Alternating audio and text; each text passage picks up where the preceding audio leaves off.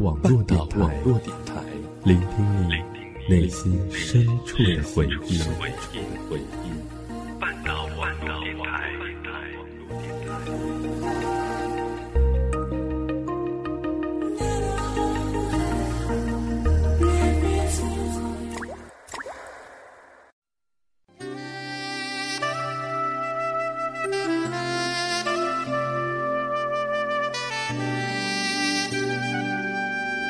流光岁月，经典美文，欢迎走进半岛网络电台品文轩。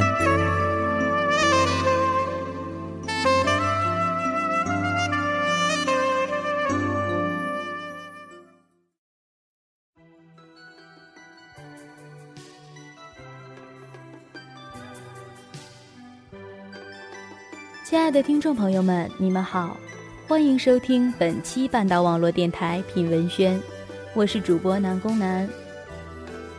骆驼江湖再久行，这是年少时无意间看到的一句话，很是喜欢，于是抄写在日记本扉页。那时一直不知道什么是江湖，江湖又是什么？是江河湖海的高深莫测，是血色残阳下的舞剑吟唱。还是凛冽西风中的策马独行。当思想触及到“江湖”二字时，也许很多人首先联想到的是金庸、古龙、梁羽生、卧龙生等武侠文坛泰斗的各部武侠著作，沉醉于那些身怀绝世武功的侠客豪情当中。他们仗剑行侠，任游于四方，沐天席地，爬冰卧雪，独饮沧桑，笑傲年华。用快行几亿的侠气丈量这一路的侠义和孤独，浮世滔滔，侠风凛凛，江湖侠客，江湖情仇，或是拔剑出鞘，只为一决武功高下；或是争霸江山，只为博得美人芳心一笑；或是路见不平拔刀相助；或是除暴安良，济世苍生。这些武侠著作中的江湖人物，个个风尘看遍。背负尽霜雪，登顶华山，长啸论剑，一路险阻，立志放豪歌，柔情万丈，一生笑傲人间，悲苦任春秋。然而，那些黄沙叠雪，霜雪漫天，刀光剑影，毕竟都只是杜撰，并鲜活于字里行间，梦幻在影视中。当今大千世界，人心叵测。在竞争激烈的现代社会里，人与人之间在处事交往上都充满了你来我往的刀光剑影，更是任人于无形之中，便带来了一股另类的、更为浓烈、看不见、闻不着、摸不透的江湖气息。又有多少不同寓意的、不同深广度的江湖故事，在或明或暗地上演着呢？江湖。据说那是一系列恩怨情仇的总和，我还是不懂。纵然看遍了金庸，我以为终究还是看得太少，于是再看古龙，突然就觉得，一个人看懂了金庸的时候，又看不懂了古龙，顿时也就释然了。这就是江湖。我想每个人年少时的内心。或多或少都曾经是一片武侠的世界，那里刀光剑影，充满危险与刺激，别人会踏入，也会离开，那些都是自己无法预测的。而快意恩仇的江湖，就只能以武侠小说来满足我们的 YY。作为一个勉强合格的武侠迷，自称是武侠迷，大量阅读的不过是金古梁温居多而已，伪的着实有些过头。真正的资深者，笑笑过了就好。记得很小的时候，那时电视机还很稀有，看过让人印象深刻的影像，就是超出现实的武侠电影、武侠电视剧。那时候总觉得，荧幕上的那些仗剑持刀的侠客们，威风帅气，打得真好看。看着背着长刀在大漠里向着夕阳行走的刀客。觉得他的背影是那么的孤独和沧桑，看着侠客们面对强敌时毫不惧色的仰天大笑，又觉得热血沸腾，豪气冲天。看着有情人不能眷属，身负绝世武功的大侠却下场凄凉，也不由得体会到了一丝人在江湖身不由己的无奈。相信不少人孩童时都有过这样的经历：看完一部武侠电视剧后，拿着木棍做的简易刀枪和伙伴们大战，个个的幻想自己是武林高手，天下第一，随手就是个独孤九剑、降龙十八掌。后来开始看武侠小说，金庸、古龙、梁羽生、温瑞安以及神雕、倚天、鹿鼎、小李飞刀、平宗侠影四大名捕。慢慢的，由单纯的喜欢武侠里的打斗，倒感觉到了武侠的文化和精神。提到武侠小说，就要回溯到上个世纪八九十年代，那是个武侠小说风行的年代。武侠在中国能吸引到基数非常庞大的读者，重要的一个原因是，武侠塑造的一个个快意恩仇、令人神往的江湖世界。武侠小说笔下。男人多为江湖而纷争，女人总因情爱而痴狂。江湖锻造了一个个鲜活的侠客形象，情场也演绎了一段段可叹的侠骨柔情。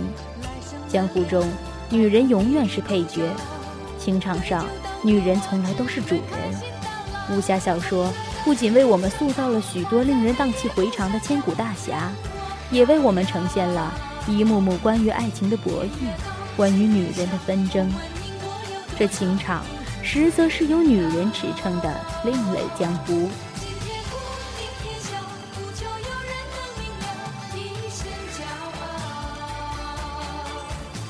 其中，武侠大家首推金庸与古龙。古龙是市井武林，金庸是书卷江湖。金庸是重剑，大巧不工。古龙是快刀，一刀过后，大家都记得了那刹那间的芳华。金庸先生的“飞雪连天射白鹿，笑书神侠倚碧鸳”，成就了武侠小说的一个巅峰时代。江湖的豪情，英雄的气魄，女子的柔媚，剑的灵动，刀的霸气，拳的刚强，让武侠世界有了无限的魅力，如《天龙八部》。无论是那个年代还是现在，几乎是人人都看过。虽然电视剧效果远远不及原本小说给人的感受，乔峰的义，虚竹的真，段誉的痴，阿朱的笑，神仙姐姐的美，阿紫的丽，看过了谁人忘得了？古龙小说的武侠世界里，没有纷繁的武功招式，高手斗争。胜负只在一招之间，刀光一闪，或是剑影虎现，或是侧身一拳，打斗过程便结束了。一般人是看不出输赢的，直到其中一方转身回头，失败者方才缓缓倒下，伤口崩裂开来，血柱激射而出。抛开与敌斗争，写人与人之间的交往，古龙先生很注重突出朋友，那种可以为你两肋插刀。抛头颅、洒热血的朋友，朋友之间无需多说，往往一个眼神、一个动作、一句简单的话，对方已经读懂你的心意。困难来临无法解决之际，不知何时他已经来到你的身边。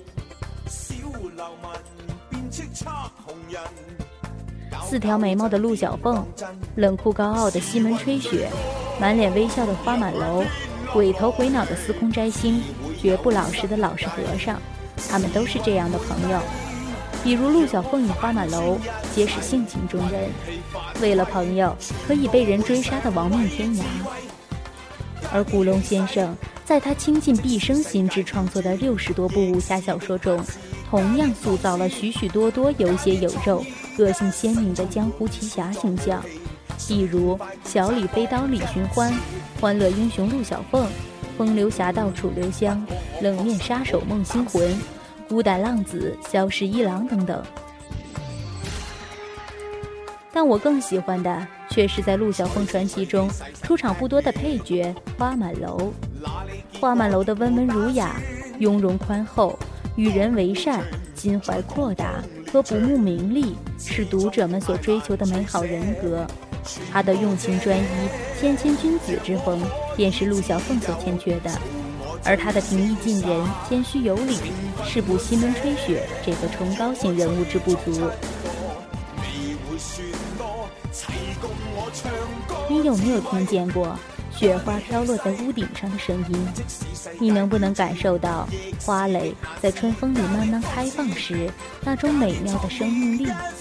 你知不知道秋雨中常常都带着种从远方传来的木叶清香？当一个人脸上带着幸福而满足的光辉，向你倾诉着一番充满诗意的感受时，你会不会有一种难以释怀的温暖感动呢？这个人就是花满楼，古龙笔下一个剑胆清新、侠骨柔肠的年轻人，一个从七岁起就双目失明的瞎子。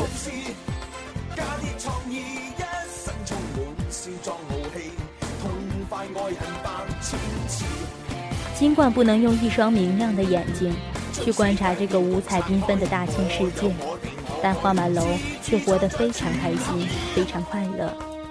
你能不能活得愉快？问题并不在于你是不是个瞎子，而是在于你是不是真的喜欢你自己的生命，是不是真的想快乐的活下去。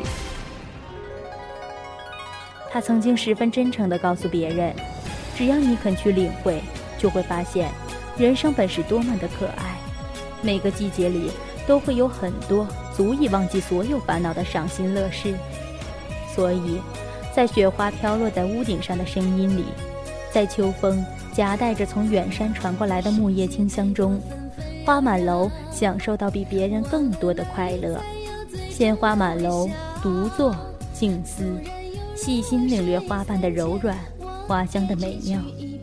生活纵坎坷，亦感激上天赐予他如此美妙的生命，让他享受如此美妙的人生。对生命的如此热爱，谁人能及？人类生生不息的力量，源于对生命本身的热爱，何等的伟大！人生天地间，不过数十年的光景，谁不希望快快乐乐、开开心心地度过这一生呢？其实，享受快乐是一件很容易的事，前提是，你必须像花满楼一样热爱自己的生命，并且。热爱我们赖以生存的这个大千世界，大千世界中几乎所有的自然景象都有着诗一般的美妙，从花花草草到莺莺燕燕，从四季轮回到行云流水，都可以带给我们无穷无尽的快乐享受。但可悲的是，我们虽然耳聪目明、五官完备，却时常感受不到那些在我们身边时刻发生的美妙。黄昏时，他总是喜欢坐在窗前的夕阳下，轻抚着情人嘴唇般柔软的花瓣，领略着情人呼吸般美妙的花香。小楼上和平而宁静，他独坐在窗前，心里充满了感激，感激上天赐予他如此美妙的生命，让他能享受如此美妙的人生。这就是花满楼，一个双眼看不见东西的瞎子。一个对生命本身充满热爱、享受并珍视生活中的美，在最困难的时候也要用微笑来面对的瞎子。花满楼聪明睿智，态度恬静，对未来充满希望。轻盈的扇子在他手中是独门武器，也是充满阳光暖意的灵气物件，他们相得益彰。小时候看过一部数字电影。《陆小凤传奇》中，张智尧版的花满楼似乎是个贵族瞎子，是所有影视剧版本里最贴近花满楼这个人物的，扮相耳目一新，能与人阳光温和。与花满楼一样，古代的文人雅士们大都非常善于在大自然以及生活中的细节处发现并享受快乐，比如他们在春天。以晴明和暖、鸟语花香为乐，在夏天以荷香避暑、北窗乘凉为乐，在秋天以静夜秋声、桂香月朗为乐，在冬天以南檐晒被、暖阁围炉为乐，可谓是多少银两也换不到的享受。与古人相比，现在的生活环境与生活方式有了很大的不同，但这并不影响我们发现并享受生活中的种种快乐。只要你永远保持一种乐观的心态，热爱自己，热爱生命，热爱生活，你也可以像花满楼一样，随时享受诗一般的快乐。无论怎样，金庸也好，古龙也罢，他们虽然有很大不同，却有着一个最大的相同点，那便是他们写的都是古时的故事。后来看到古龙的自传，他也这样说。我们写的是古时的事，古代的人物。这一点并不止他们二人，其他作家皆是如此。武侠也因此与古代联系在一起。但我常想，也许如今的人们已不再有路见不平、拔刀相助的热血豪情，不再有守江山、安百姓、匡扶家国天下的壮志凌云。于是，那种激动人心、跌宕蜿蜒。书剑飘零的江湖恩仇也不再现，只剩下一个貌似太平，实则暗流涌动的社会。侠义精神是一种迎难而上、不畏困苦的果敢，是忍辱负重、宁静自持的沉稳，是劫富济贫、行侠仗义的豪迈，是肝胆相照、拔刀相助的血性，也是心系家国、普济苍生的责任。不知。今时今日的人们，还有多少人有这样的一种侠义精神，这样的一颗侠士之心呢？读武侠，读的不仅是彼时的刀光剑影，更是彼时的人生世情。江湖险恶，邪不胜正，在众多戏剧中，江湖故事大多以这样的结局告终，这可以说是在传递着正能量。无论是世道江湖，还是心理江湖。正者胜也，多半被树立起巨人或侠客的形象。他们一旦步入江湖，就行侠天涯，不为名利场，用心中的剑气斩绝邪气，只为扬起正义之旗。随之而来的，往往还有侠客们将情丝挥剑断水，却丝丝缕缕如水更流。情感中的羁羁绊绊，斩不断，理还乱。上演着一出出侠骨柔情的好戏。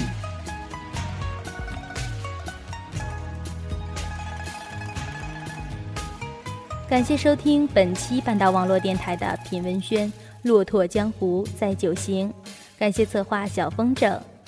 新浪微博关注半岛网络电台，随时更新我们的节目，同步我们的动态。我们下期节目再见，拜拜。